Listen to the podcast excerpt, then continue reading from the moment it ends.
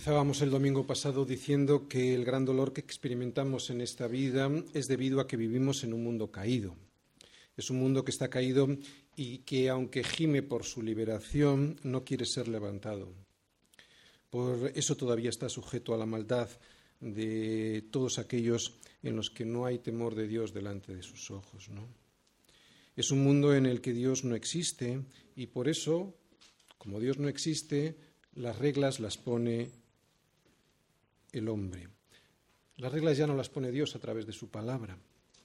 Y estas no son unas reglas correctas, las del hombre, son unas reglas equivocadas. Y además, precisamente por ser unas reglas equivocadas, son unas reglas que siempre están cambiando. Eso es el absurdo del relativismo moral en el que vivimos. Cuando alguien no sabe o no quiere saber de dónde viene y a dónde va, el resultado que le aparece en su vida es una falta de orientación y de sentido. Y eso se traduce en una falta de propósito y eso, claro, cuando no hay propósito, la vida de la persona está dolorida, causa dolor. Es un dolor producido porque, porque tenemos en nuestro corazón un vacío, un vacío que nos hemos autoinfligido al rechazar a Dios y el diseño para nuestras vidas que Él tiene, ¿no? con las consecuencias que eso provoca. ¿Y cómo intentamos arreglar ese desaguisado? Pues ya lo hemos dicho antes, con reglas propias que no solo fallan, sino que cambian constantemente precisamente por eso, porque siempre fallan y despreciando el consejo de Dios para el hombre. O sea, que lo que hacemos es jugar a Dios pero no somos Dios. Solo es Dios quien le puede dar al hombre el verdadero sentido y la orientación a nuestra vida, porque Él nos ha creado. Y nos ha creado con un propósito. Propósito que muchos no solo ignoran, sino que cuando les es dado a conocer, además, lo rechazan. Es lo que vimos el domingo pasado en los primeros versículos de este Salmo 36, en los versículos del 1 al 4 la realidad de un mundo que nos es revelado en toda la Biblia, no solo en esos primeros versículos del Salmo 36, sino es una realidad del mundo que está revelada por toda la Biblia, la, la realidad de un mundo que no tiene en cuenta a Dios. Vamos a leer todo el Salmo, el Salmo 36. La iniquidad del impío me dice al corazón, no hay temor de Dios delante de sus ojos. Se lisonjea, por tanto, en sus propios ojos de que su iniquidad no será hallada y aborrecida.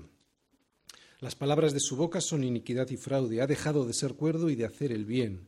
Medita maldad sobre su cama. Está en camino no bueno. El mal no aborrece. Pero hoy vamos a ver la segunda parte, la segunda parte y la tercera parte de este Salmo 36. Hoy vamos a ver que en este mundo hay otra realidad a la que casi todo el mundo le da la espalda. Hoy vamos a ver la verdadera realidad de Dios. Versículos 5 al 9. Ya ve, hasta los cielos llega tu misericordia y tu fidelidad alcanza hasta las nubes. Tu justicia es como los montes de Dios, tus juicios, abismo grande. Oh ya ve, al hombre y al animal conservas. Cuán preciosa, oh Dios, es tu misericordia. Por eso los hijos de los hombres se ampararán, se amparan bajo la sombra de tus alas. Serán completamente saciados de la grosura de tu casa y tú los abrevarás del torrente de tus delicias. Porque contigo está el manantial de la vida, en tu luz veremos la luz. Por eso, y después de conocer semejante misericordia de Dios, lo que cualquier hombre sensato debiera hacer es suplicar por esta misericordia que Dios nos ofrece. Versículos 10 al 12. Extiende tu misericordia a los que te conocen y tu justicia a los rectos de corazón. No venga pie de soberbia contra mí y mano de impíos no me mueva.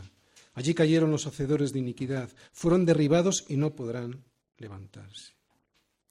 Y es que si hay algo que este salmo nos dice, si hay algo que desde este salmo se nos grita es que la misericordia de Dios es enorme, aunque nuestra maldad es grande. Salmos 36. El domingo pasado vimos la primera parte que va desde el versículo 1 al 4. Y hoy, y hoy, antes de entrar a ver la segunda y la tercera parte, vamos a recordar el esquema en el que dividíamos el Salmo. ¿Recordáis? Los versículos del 1 al 4 es veíamos la realidad de este mundo. Es un mundo que está caído. En los versículos del 5 al 9 es, veíamos la realidad de Dios. Es un Dios santo y misericordioso. Y de los versículos del 10 al 12 veíamos las consecuencias que se debiera mm, derivar en nuestra vida al ver estas dos realidades tan diferentes, la del mundo caído y la de Dios, ¿no? que es suplicar por su misericordia a mi vida. El título del domingo pasado era Nuestra maldad es grande, pero la misericordia de Dios es mayor. Y para el de hoy me ha parecido interesante que fuese el mismo título, lo que pasa es que cambiando el orden de las palabras. Su misericordia es enorme, aunque nuestra maldad es grande. Y es eso lo que vamos a ver hoy. Hoy lo que vamos a ver es que su misericordia, la misericordia de Dios con nosotros es enorme. A pesar de qué? De nuestra maldad, a pesar de que nuestra maldad es muy grande. Y también vamos a ver el resultado que obtienen aquellos que aceptan la misericordia de Dios frente a los resultados de aquellos que rechazan esta misericordia de Dios. Estos últimos lo que harán es vivir en su propia soberbia y en la penuria que acarrea esa soberbia, terminando derribados y sin poder levantarse. Sin embargo, a los otros Dios les promete el gozo de saber que siempre estarán bajo sus alas y la seguridad de que siempre serán saciados. No tanto de todas las cosas que a ellos se les antojen, sino más bien saciados de todo lo que realmente necesiten para poder cumplir el propósito que Dios tiene en sus vidas, ¿no? que es andar en luz. Andar en luz para poder ser testigo a todos los demás de las obras que Dios ha hecho en nuestra vida. Oye, ¿cómo se puede conseguir esto? El de andar en luz. ¿Es por nuestra gran bondad? Pues no. Es porque, versículo 5 en adelante, ya ve hasta los cielos llega tu misericordia y tu fidelidad alcanza hasta las nubes. Tu justicia es como los montes de Dios, tus juicios abismo grande. Oh ve al hombre y al animal conservas. Cuán preciosa, oh Dios, es tu misericordia. Por eso los hijos de los hombres se amparan bajo la sombra de tus alas serán completamente saciados de la grosura de tu casa y tú los abrevarás del torrente de tus delicias. Porque contigo está el manantial de la vida, en tu luz veremos la luz. Por eso extiende tu misericordia a los que te conocen y tu justicia a los rectos de corazón. Y no venga pie de soberbia contra mí, ni la mano de los impíos me mueva del sitio. ¿no? Allí cayeron los hacedores de iniquidad, fueron derribados y no podrán levantarse. Estos ocho versículos son los que vamos a ver hoy. Incluso a pesar de la gran maldad que vemos alrededor nuestro, no debemos desesperar, ¿de acuerdo? Porque Dios tiene el control de absolutamente todas las cosas. Además, y al igual que sus pensamientos no son nuestros pensamientos, ni sus caminos son nuestros caminos, su justicia nada tiene que ver con nuestra justicia, ni su misericordia tiene nada que ver con nuestra misericordia. Su misericordia sigue siendo infinita a pesar de nuestra gran maldad. Pero atención, hay que aceptarla.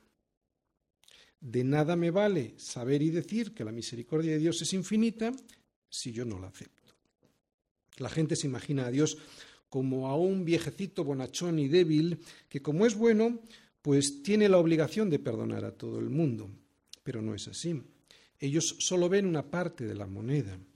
Es la parte de la moneda que les interesa, la bondad de Dios. Pero todas las monedas tienen dos caras. Es cierto que Él es bueno y que es bueno en gran manera, pero esa bondad, esa misericordia, tiene su otra cara en la justicia, que es también inmensa. Es tan inmensa como su bondad. No existe misericordia sin justicia. Es lo que la gente no quiere entender. No existe misericordia sin justicia y es lo que vamos a ver en los próximos versículos, versículos del 5 al 6. Ya ve, hasta los cielos llega tu misericordia y tu fidelidad alcanza hasta las nubes. Tu justicia es como los montes de Dios, tus juicios abismo grande. Oh ve al hombre y al animal conservas. Muy bien, Fijáis las palabras que he subrayado, ahí están las dos palabras que para mí son claves en estos versículos. Después veremos otras, tan importantes como estas, ¿eh? otras palabras de estos mismos versículos, pero ahora vamos a profundizar en estas dos, ahora vamos a profundizar en su misericordia y en su justicia. Y atención, estoy hablando de justicia, juicio es otra cosa, ¿de acuerdo? Justicia es un carácter, juicio es un proceso. Y el juicio lo veremos al final de la predicación. Ahora lo que estamos hablando es de su misericordia y de su justicia, y la justicia es un carácter. Concretamente, la justicia perfecta es el carácter de Cristo. Misericordia y justicia son los dos lados de una misma moneda y por lo tanto no se puede querer tener solo su misericordia sin querer tener, sin querer tener también su justicia. Y es aquí donde entra en juego la sempiterna adolescencia del ser humano. El ser humano quiere, al igual que los niños, quieren también todo aquello que les gusta, ¿no? Y desecha todo aquello que no le gusta. Pero eso no significa que esa elección sea la acertada, de hecho casi nunca lo es. Hemos de recordar una cosa, hemos de recordar que todo aquello que no está dentro de la voluntad de Dios no es acertado, aunque a nosotros nos parezca lo contrario, ¿de acuerdo? Y no hay situación más, triste para cualquier ser humano, para cualquier hombre, para cualquier mujer, que estar fuera de la voluntad de Dios. Y fuera de la voluntad de Dios es como vive normalmente el hombre que no acepta a Cristo como su Señor y Salvador, que no acepta la misericordia de Dios a su vida. Pero en este salmo vemos algo más que la maldad del hombre. ¿Recordáis los primeros cuatro versículos? Veíamos cómo era el hombre. En este salmo vemos algo más que esos cuatro primeros versículos. Vemos algo más que la maldad del hombre. En este salmo vemos cómo es la misericordia y la justicia de Dios. Por eso en este salmo vemos a Jesucristo. Por eso en este salmo vemos la cruz. ¿No la ves? Alguien me podría decir que no ve la cruz, pero yo se la puedo mostrar. Una parte de la cruz es su justicia y otra parte es la misericordia. No se puede tener la cruz de Cristo sin sus dos partes. No se puede obtener la misericordia de Dios sin querer tener su justicia, que es Cristo, sin querer tener su justicia, que es lo que mucha gente quiere. Cuando a la gente le hablas de Dios y le cuentas de su amor y de su misericordia, crean en Él, no se molestan. Crean en Él o no, no se molestan. Cuando les hablas a las personas que no conocen el Señor, les hablas de Dios y les dices que es bueno en gran manera, tú ahí no notas tensión. ¿De acuerdo? Aunque no crean. Y no se molestan porque eso no confronta, eso agrada. Porque si Dios no existe, pues viva la vida, y si existe, pues como es bueno, pues está obligado a perdonarme, ¿no? Ese es su trabajo. Pero que Dios es bueno y que es misericordioso implica que es justo. Es imposible ser bueno si no se es justo. Lo mismo que un juez no es bueno cuando comete la injusticia de soltar a un asesino sin, haberle, obligado a cumplir su condena. No nos engañemos. Justicia y misericordia son dos caras de la misma moneda. No hay misericordia sin justicia. No se puede ser bueno siendo injusto. Y eso se ve en la cruz. La misericordia de Dios es para otorgarme su justicia no para hacer lo que a mí me da la gana.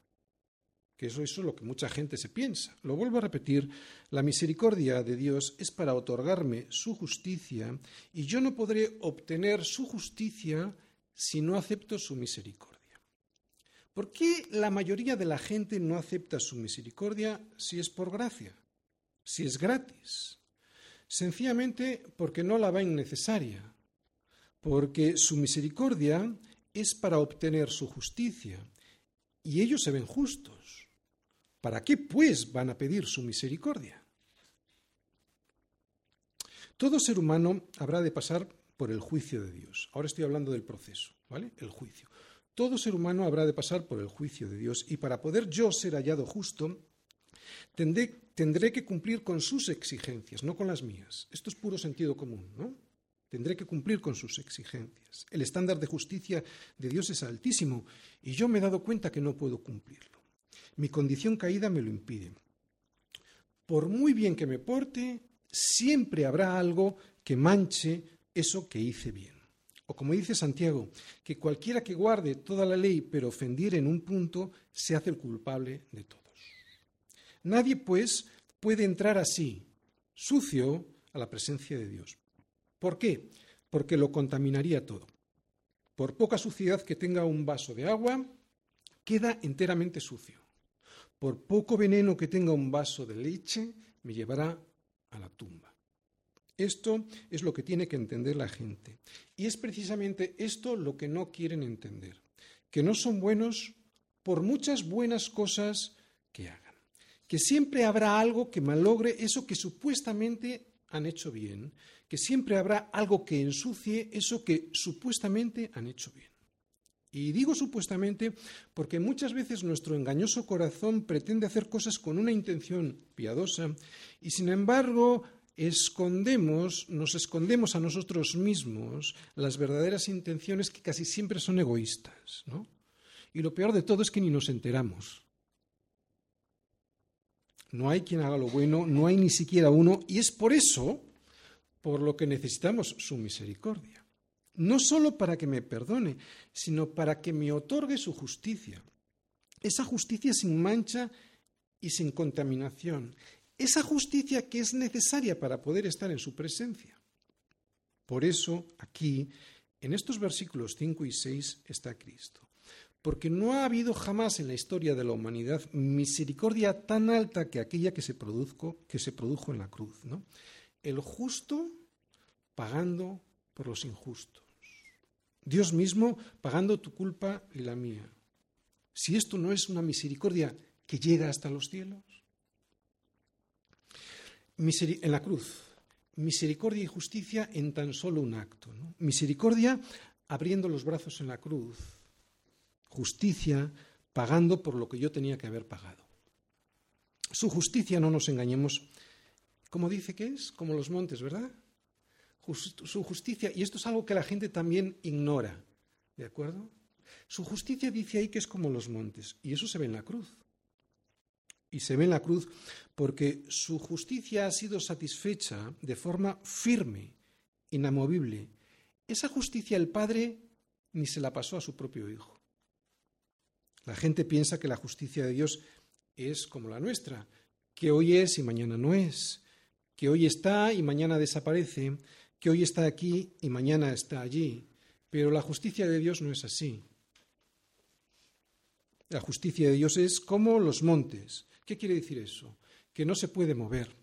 Hoy es, pues mañana también será. Hoy está, pues mañana la verás. Hoy está aquí, pues mañana permanecerá en el mismo lugar. Igual que los montes, ¿no? Inamovible la justicia de Dios, inmutable. Ahora vamos a volver a ver estos, estos versículos 5 y 6, pero profundizando en otros atributos de Dios. Hemos visto dos atributos, hemos visto su misericordia y su justicia, pero vamos a ver otros dos atributos que se ven en estos versículos, su fidelidad y sus juicios. Yahvé, hasta los cielos llega tu misericordia y tu fidelidad alcanza hasta las nubes. Tu justicia es como los montes de Dios, tus juicios abismo grande. Oh Yahvé, al hombre y al animal conservas. Bien, como hemos dicho, aquí también habla de otros atributos. Aquí habla primero de su fidelidad y dice que su fidelidad alcanza hasta las nubes. A pesar de la maldad que vemos en los hombres, Dios es bueno. Es lo que descubrimos cuando miramos alrededor nuestro, ¿no? Que Dios es bueno y fiel. Por eso, como dice ahí, al hombre y al animal conserva. O como dijo Pablo a los habitantes de Listra, ¿no? Si bien no se dejó a sí mismo sin testimonio, está hablando de Dios, si bien Dios no se dejó a sí mismo sin testimonio, haciendo bien, dándonos lluvias del cielo y tiempos fructíferos, llenando de sustento y de alegría nuestros corazones, ¿de acuerdo? En Listra estaba intentando explicar cómo era Dios. Era un Dios fiel, era un Dios bueno. Dice su fidelidad dándonos lluvias del cielo y tiempos fructíferos, llenando de sustento y de alegría nuestros corazones. Y todo eso lo hace Dios por su fidelidad, y a pesar de nuestra gran maldad. Es una forma, esta es una forma de darnos testimonio de cómo es su carácter, ¿de acuerdo? La gente no se da cuenta, pero esa fidelidad que Dios tiene con nosotros al sustentarnos es una muestra de su carácter, ¿de acuerdo? Así es su carácter. Uno de sus atributos del carácter es que es bueno y que es fiel, o sea, que a pesar de la gran maldad que todos vemos, Él sigue sustentando a los hombres, ¿no? Por eso, y a pesar de nuestra maldad, como dice ahí, al hombre y al animal conserva. Oye, ¿sabes que nosotros no haríamos lo mismo? pisaríamos al de al lado. Este es el carácter de Dios, o parte del carácter de Dios. Es bueno y es. Dios no es como nosotros. Dios es fiel y su fidelidad alcanza hasta las nubes. Por eso si te ha escogido para llevarte con Él, Él te llevará hasta arriba, porque como dice David, su fidelidad alcanza hasta las nubes. Y yo como Pablo estoy persuadido de esto, que el que comenzó en vosotros la buena obra, la perfeccionará hasta el día de Jesucristo. Y otro atributo inmutable de Dios, ¿de acuerdo? O sea, que no se va a mover. Los atributos de Dios no cambian como los del hombre. Otro que vemos ahí es, fijaros lo que dice, sus juicios, ¿qué dice de sus juicios? Abismo grande. ¿Qué quiere decir esto para nosotros, para sus hijos? Pues que la, la forma en la que a veces nos trata Dios, en muchas ocasiones, es inaccesible para nosotros. Muchas veces nosotros no encontramos las razones ni el porqué de las cosas que nos ocurren. ¿A que sí? Por ejemplo, a muchos de sus mejores siervos el Señor se los lleva con él en el momento que mejor pareciera que le están sirviendo, ¿no? Y en el, en el, en el momento que a nosotros nos parece que son más necesarios aquí en la tierra. Otras veces Dios permite unas dificultades económicas o enfermedades que pareciera que las provoca un Dios malo, o por lo menos como mínimo un Dios que se ha olvidado de nosotros. Todo, todo esto es algo que no podemos entender. Es un abismo grande. A todos nos ha pasado algo así. O atención, a todos nos pasará en alguna, ocasión, ¿de acuerdo? Si eres demasiado joven y no lo has visto, pero te pasará, te va a ocurrir. En algún momento te ocurrirá alguna cosa en la que dirás, Señor, no lo entiendo. La respuesta a esto no es fácil. No creo que haya nadie en este mundo que pueda responder con total certeza a estas cuestiones. Pero creo que hay un denominador común en todas estas situaciones y que me parece bastante razonable. Lo hemos comentado en alguna ocasión. Es el fortalecimiento de nuestra fe. Mira, para empezar, Él es el Señor. Y un hijo no debe eh, esperar entender todo lo que su padre hace. El padre es adulto y el niño es niño. Y algunos de nosotros, a pesar de nuestra experiencia caminando con el Señor, seguimos siendo unos niños comparados con el Creador de todas las cosas. Por eso, lo mejor ante estas circunstancias que no entendemos, ¿sabéis lo que es? Obedecer y permanecer callados. Exactamente igual como nos gustaría que se comportara nuestro hijo pequeño cuando, por ejemplo, le tenemos que abrir una herida para limpiársela bien, para que no cierre en falso y luego sea peor el remedio, la enfermedad, ¿no? Porque si se cierra con toda la porquería dentro, luego va a ser malo. Y el niño no lo entiende y le duele. Puede que nos duela, pero tenemos que saber que eso es lo que está bien, que eso es lo necesario, que eso es lo que necesitamos. Puede que nos duela, pero ¿sabes qué? Es que sus juicios son abismo grande y los míos no. Por eso, al ver a Cristo como mi Señor y no como mi sirvienta, cuando yo lo veo como mi Señor, lo que abro es un espacio para la fe y no para el juicio. No me toca a mí juzgar si lo que Él permite en mi vida está bien o está mal. A mí lo que me toca es obedecer a un Señor que yo sé que es bueno y que me permite todas estas cosas porque son necesarias para mí aunque yo no lo entienda. Y a mí no se me permite juzgar sus juicios. Sus juicios habla de sus sentencias, de sus decisiones para mí. No se me permite por una razón. ¿Sabes por qué? Está ahí escrito. Porque sus juicios son abismo grande y los míos no. Cuando ponemos en práctica una fe así, podemos estar seguros que nuestra fe es verdadera y no tan solo un interés personal en que nos vaya bien, ¿no? Como les pasa a muchas personas que llegan a Cristo, pues con unas expectativas falsas. Y por lo tanto, en el fondo, todo esto es una bendición del cielo, porque nuestra salvación siempre es por gracia, por medio de la fe y no por medio de la vista. Pero para aceptar que sus juicios son abismo grande y los míos no, hay que ser verdaderamente humilde.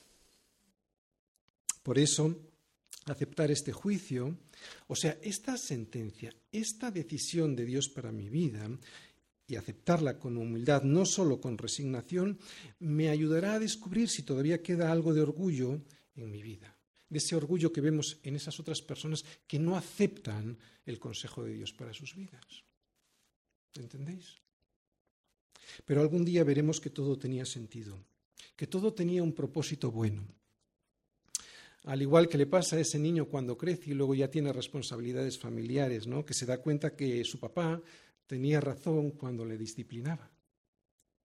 Además, todas estas circunstancias que vivimos en las que los juicios de Dios, o sea, sus sentencias, sus decisiones para nosotros, son abismo grande, nos ayudan a tener más comunión con el Señor en la oración y más comunión con los hermanos. Te lo vuelvo a repetir. Es importante, ¿eh? Para que entiendas, porque al entender todas estas cosas vas a poder caminar con más seguridad en el Señor. Lo repito, todas estas circunstancias que vivimos y que muchas veces no entendemos por qué, porque son abismo grande, nos ayudan a entender, perdón, nos ayudan a tener más comunión con el Señor y con los hermanos. Mira, cuando tenemos todo lo que queremos o cuando queremos tener algo, no sé, un hijo, un empleo, un trabajo, y eso que queremos tener nos es concedido inmediatamente, la comunión con el Señor y la comunión con los hermanos puede llegar a ser superficial, incluso puede llegar a desaparecer. ¿Para qué la quiero, esa comunión? ¿Para qué la quiero si ya tengo aquello que mis ojos buscaban por todo, ya tengo todo aquello que mi corazón anhelaba, que mi corazón deseaba, ¿no? Pero si no me es concedido, o por un largo tiempo me es negado, y aunque yo no lo entienda, ¿no? porque yo estoy siendo fiel con, el, fiel con el Señor, ¿no? y yo no lo entiendo, pero a pesar de eso, puede que Dios me esté dando la misericordia de alejarme de los peligros de la prosperidad mal entendida esa que suele provocar que la gente o se aparte de Dios o solo le vea a Jesús como un Papá Noel, que le trae regalos. Esto es lo que yo veo en la iglesia, sobre todo en las reuniones de oración con los hombres, ¿no? Hermanos míos que no entienden el porqué de lo que les pasa, pero confían en el Señor de tal manera que oran como no lo harían si todo estuviera bien en sus vidas. ¿Vas entendiendo? que tienen una comunión con Dios y con los demás hermanos que no sería la misma si los juicios de Dios no fueran abismo grande. A veces Dios, y después de mucho tiempo, nos deja mirar allí, ¿vale? En ese abismo grande. Yo lo he experimentado y es para gozarse. Y cuando puedes ver ahí, como digo, te gozas, porque es entonces cuando comprendes que ese abismo grande Allí había un tesoro para tu vida que jamás te podías haber imaginado.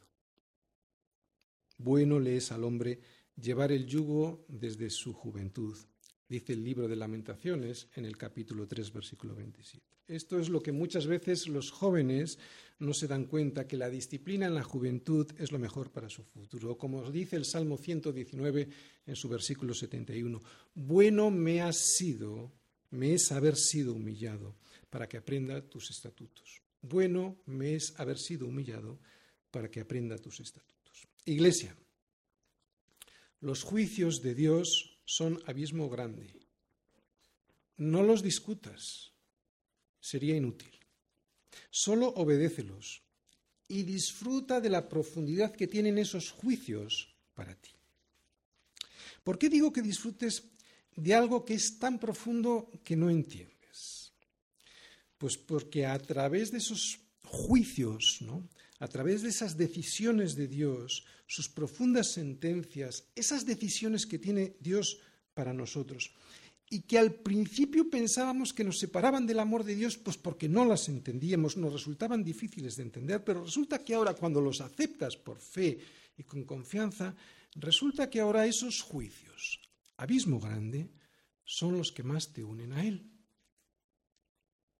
Y son los que más te unen a Él porque ahora esos juicios, abismo grande, han provocado en tu vida una verdadera comunión con Dios, una comunión real, sincera, profunda. Y yo veo hoy aquí a mucha gente que seguro que está entendiendo perfectamente esto, que está descubriendo que aquellos juicios abismo grande, o sea, las sentencias que Dios tenía para sus vidas y que no la entendían a pesar de la fidelidad que ellos decían tenían, ha producido en ellos que buceen en esos abismos, en esos juicios, abismo grande, ¿no? y entonces encuentren, ahondando en ese abismo profundo, la voluntad de Dios para con nosotros. ¿Entiendes ahora por lo que te digo que disfrutes de esos abismos? Hemos visto que su misericordia llega hasta los cielos, que su justicia es como los montes de Dios, que su fidelidad alcanza hasta las nubes y que sus juicios son abismo grande. Pues todo tiene un propósito, y lo vimos al final de estos versículos. Protegernos y conservarnos, dice, o ya ve al hombre y al animal conservas. Por eso, y porque después de comprobar lo que Él ha hecho por nosotros en la cruz, es por lo que podemos decir, su misericordia es enorme, aunque nuestra maldad es grande, como hemos titulado la predicación de hoy. O como nos sigue diciendo David, versículos 7 y 8. Cuán preciosa, oh Dios, es tu misericordia. Por eso los hijos de los hombres se amparan bajo la sombra de tus alas. Serán completamente saciados de la grosura de tu casa y tú los abrevarás del torrente de tus delicias. ¿Cómo no decir que su misericordia es preciosa cuando el Padre ha enviado a su Hijo unigénito a morir por mí? Una vez Jesús se puso triste al ver a aquellos a los cuales había venido y que le rechazaban. Recordáis este versículo seguramente cuando Jesús, viendo a Jerusalén, decía, Jerusalén, Jerusalén, que matas a los profetas y apedreas a aquellos que te son enviados. ¿Cuántas veces quise juntar, a tus hijos como la gallina junta a sus polluelos debajo de sus alas? Y no quisiste.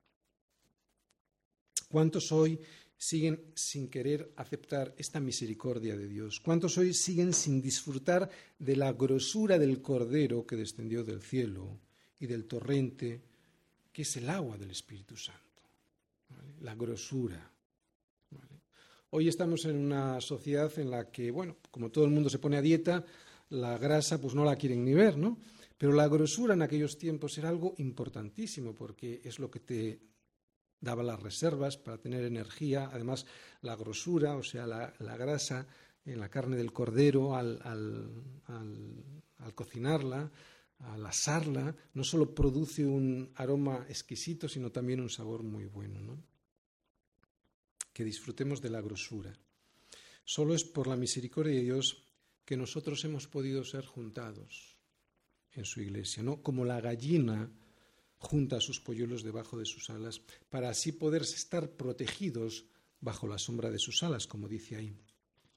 Porque es en la iglesia de Jesucristo donde vendrá su protección, que es estar debajo de la sombra de sus alas. Porque es en la iglesia de Jesucristo donde vendrá su provisión, que es disfrutar de la grosura de su casa y del torrente de sus delicias, no sea, de la palabra ¿ah? y del Espíritu Santo. Esto ni lo tendrás ni lo encontrarás en el mundo. En el mundo lo único que tendrás será lo que hemos visto en los cuatro primeros versículos de este salmo. Y es que a Dios le ha placido que aquí, en la tierra, y hasta que estemos con Él, sea a través de su cuerpo que nosotros podamos crecer, que podamos conocer, sustentarnos, soportarnos los unos a los otros, amarnos, exhortarnos y también pastorearnos los unos a los otros. Esto no lo podrás hacer a través de una empresa, de un club o de una asociación. Oye, y piensa en esto también. Como ha dicho antes Pilar, si es así su misericordia con nosotros, siendo como somos, ¿no? Si Dios muestra su amor para con nosotros en que siendo aún pecadores Cristo murió por nosotros, ¿Cómo no llegará a ser la grosura de su casa y las delicias de su río de la vida allí cuando estemos con Él? Cuando estemos allí con nuestro cuerpo totalmente redimido.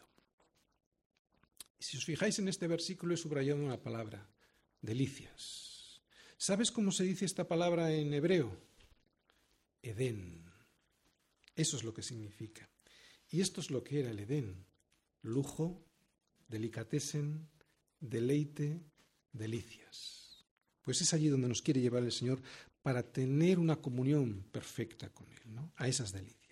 Pero ya desde aquí podemos empezar a disfrutar como unas primicias de esas delicias si dejamos que sus juicios, ¿os acordáis? Abismo grande, nos guíen con su luz. Y ahora David, con tan solo una línea, una línea muy sencilla pero muy profunda, muy simple, pero muy profunda, nos va a decir dónde encontrar y cómo poder ver esa luz que nos da vida. En el próximo versículo volveremos a ver a Cristo. Versículo 9. Porque contigo está el manantial de la vida, en tu luz veremos la luz. Y como digo, aquí volvemos a ver a Cristo porque estas palabras son un adelanto profético de las primeras palabras que vemos en el Evangelio de Juan, cuando Él nos define quién es Jesús. Si vais a Juan 1, versículos del 1 al 4, ahí podéis leer una definición, empieza este Evangelio definiendo quién es Jesús. Y dice, en el principio era el verbo, ¿os dais cuenta el verbo, la palabra? O sea, juicio, palabra, decisión, sentencia, abismo grande, ¿de acuerdo? Esto es el verbo. Dice, en el principio era el verbo, y el verbo era con Dios, y el verbo era Dios. Este era en el principio con Dios. Todas las cosas por Él fueron hechas, y sin Él nada de lo que ha sido hecho fue hecho. En Él que estaba la vida, y la vida era la luz de los hombres, que es lo que vemos en este versículo 9 del Salmo 36. Vamos a seguir leyendo porque es muy interesante todo este primer capítulo. No lo vamos a leer todo, pero este primer capítulo. Fíjate. Me he quedado en el 4, ¿verdad? 5. La luz en las tinieblas resplandece y las tinieblas no prevalecieron contra ella.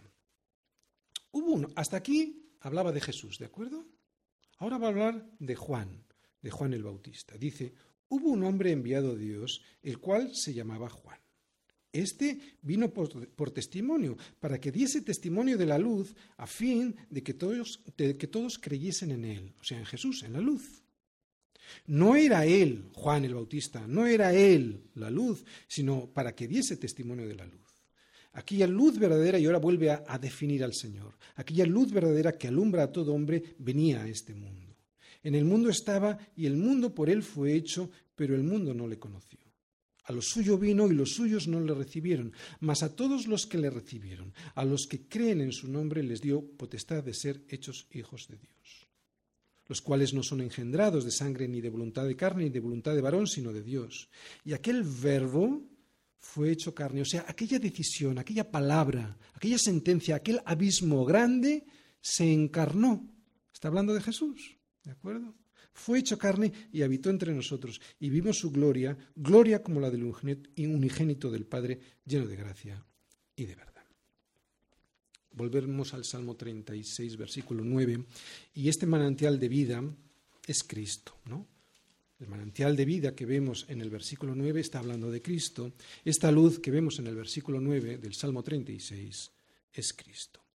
Él es la luz y la vida.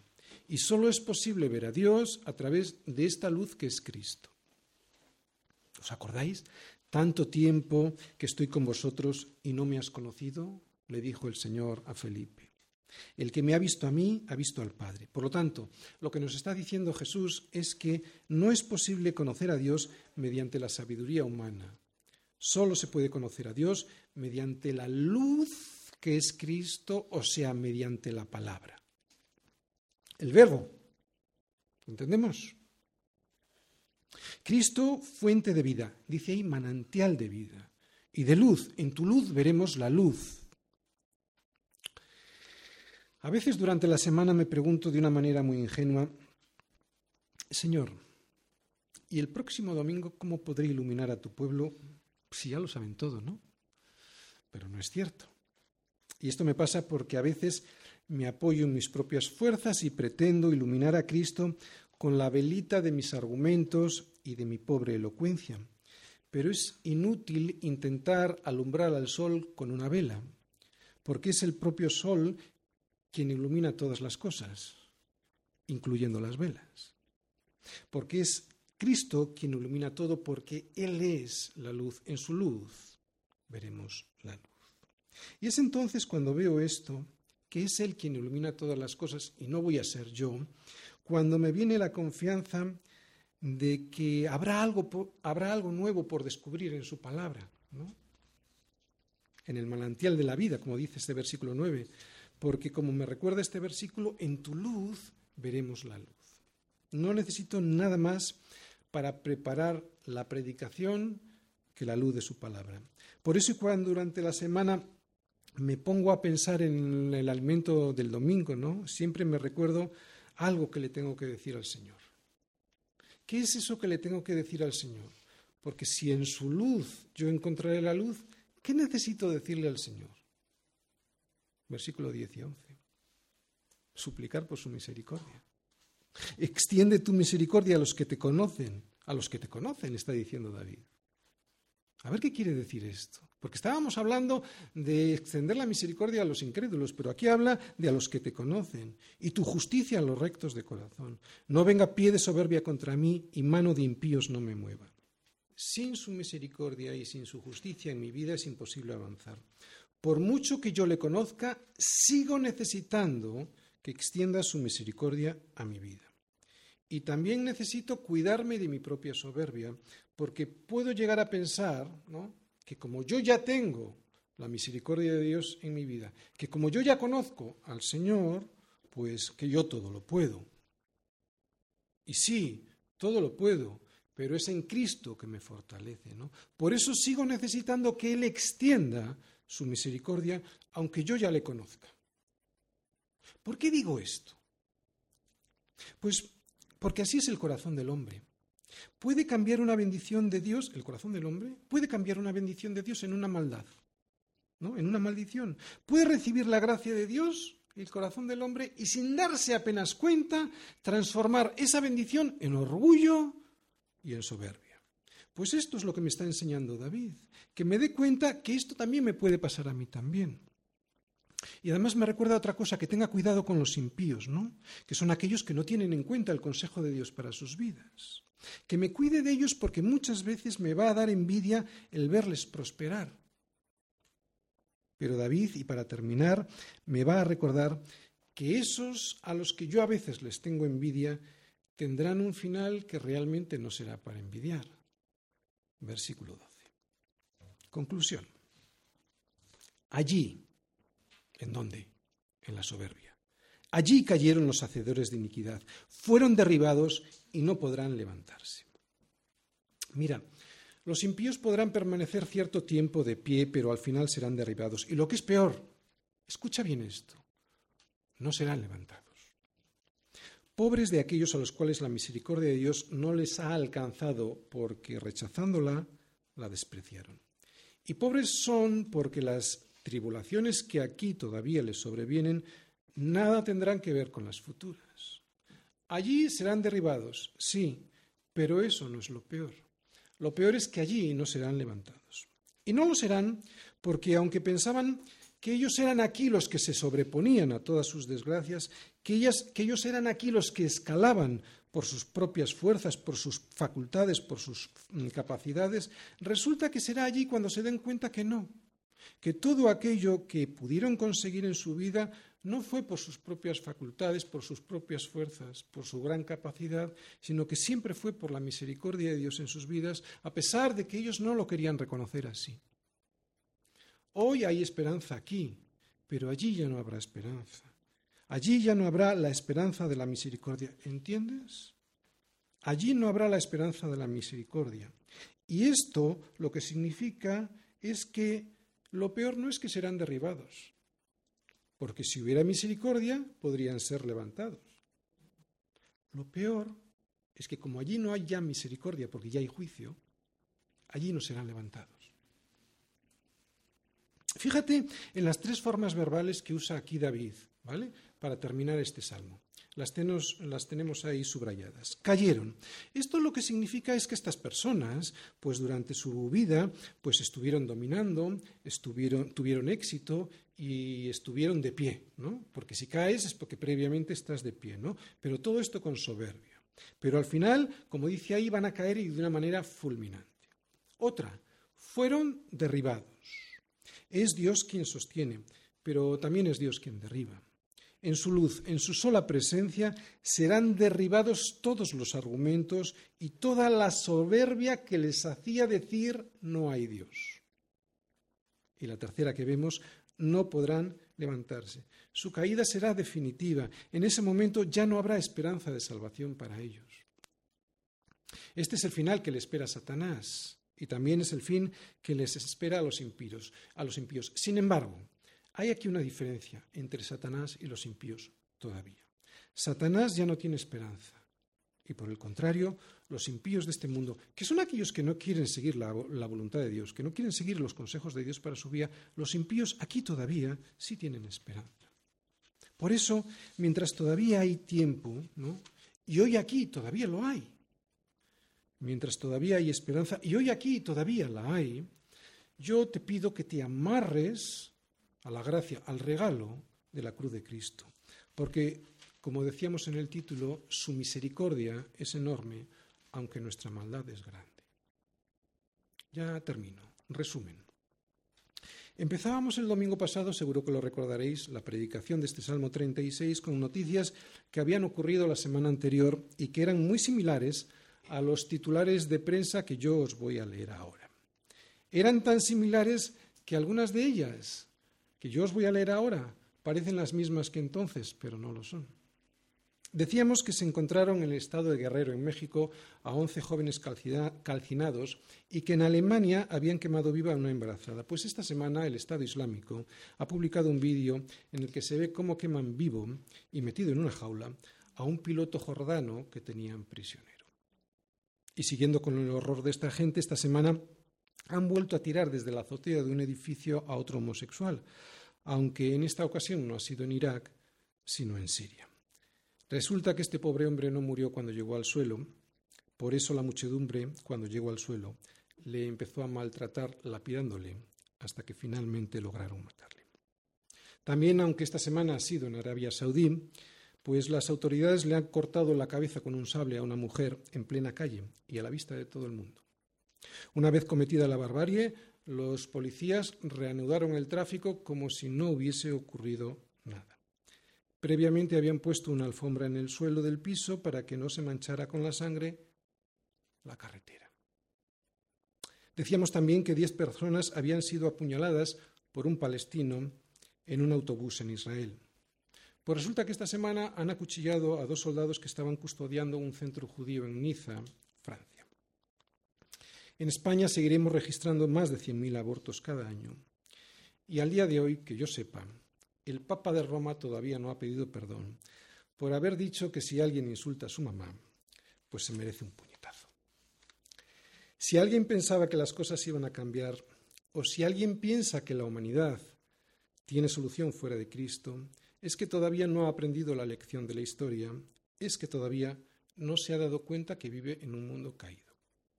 Un mundo en el que si fuera por nosotros, y si no fuera por la misericordia de Dios, todos nos hubiéramos destruido ya hace mucho tiempo en tan solo 15 minutos. Un mundo en el que la humanidad, de la humanidad, no quedarían ni siquiera sus huesos calcinados. Y es que aunque la gente le acuse a Dios de las, de las desgracias del hombre, su misericordia sigue siendo enorme. Y lo más curioso es que quienes acusan a Dios de estas cosas, resulta que ellos no creen en Dios, ¿no? Nadie puede medir la misericordia de Dios porque es infinita pero en nuestra impotencia para medirla podríamos decir, como dice David, que su misericordia llega hasta los cielos. Es una misericordia, la de Dios, que no solo vemos cuando llueve o cuando sale el sol, sino la misericordia de Dios sobre todo la podemos ver en la cruz de Cristo. A pesar de nuestra maldad, Cristo abre sus brazos en la cruz para ofrecerla si es que alguien la quiere aceptar. Y eso es misericordia. No hay mayor misericordia que Dios muriendo por nosotros. Y aquel que no acepte esta misericordia, pues tendrá que aceptar el juicio. ¿Recordáis? El proceso. El juicio. Juicio en el que se expondrán las justicias de cada uno. Y yo creo que ahí, bueno, yo creo no, ahí nadie saldrá ganando, ¿no? exponiendo nuestras justicias, nuestras propias justicias. Por eso necesitamos la justicia de Dios que se nos ofrece por misericordia. Así que o juicio o misericordia. Pero la justicia de Dios es inamovible, firme, sólida, como firme, inamovible y sólidos son los montes del Himalaya. Tendrá que ser satisfecha. La justicia de Dios no es como nuestra justicia que hoy la pasamos y mañana no. no es como los montes, ¿os acordáis? Entonces, Cuando lleguemos allí, aún hoy podemos aceptar por misericordia su justicia, pero cuando lleguemos allí ya no habrá misericordia, porque la misericordia ya habrá llegado a los cielos. Entonces ya solo habrá juicio para satisfacer la justicia de Dios. Su misericordia es enorme, aunque nuestra maldad es grande. Ese es el título y ahí podríamos resumir el Salmo 36. Por eso, si no has aceptado su misericordia, acéptala, porque a través de la misericordia te dará la justicia que Dios demanda de nosotros.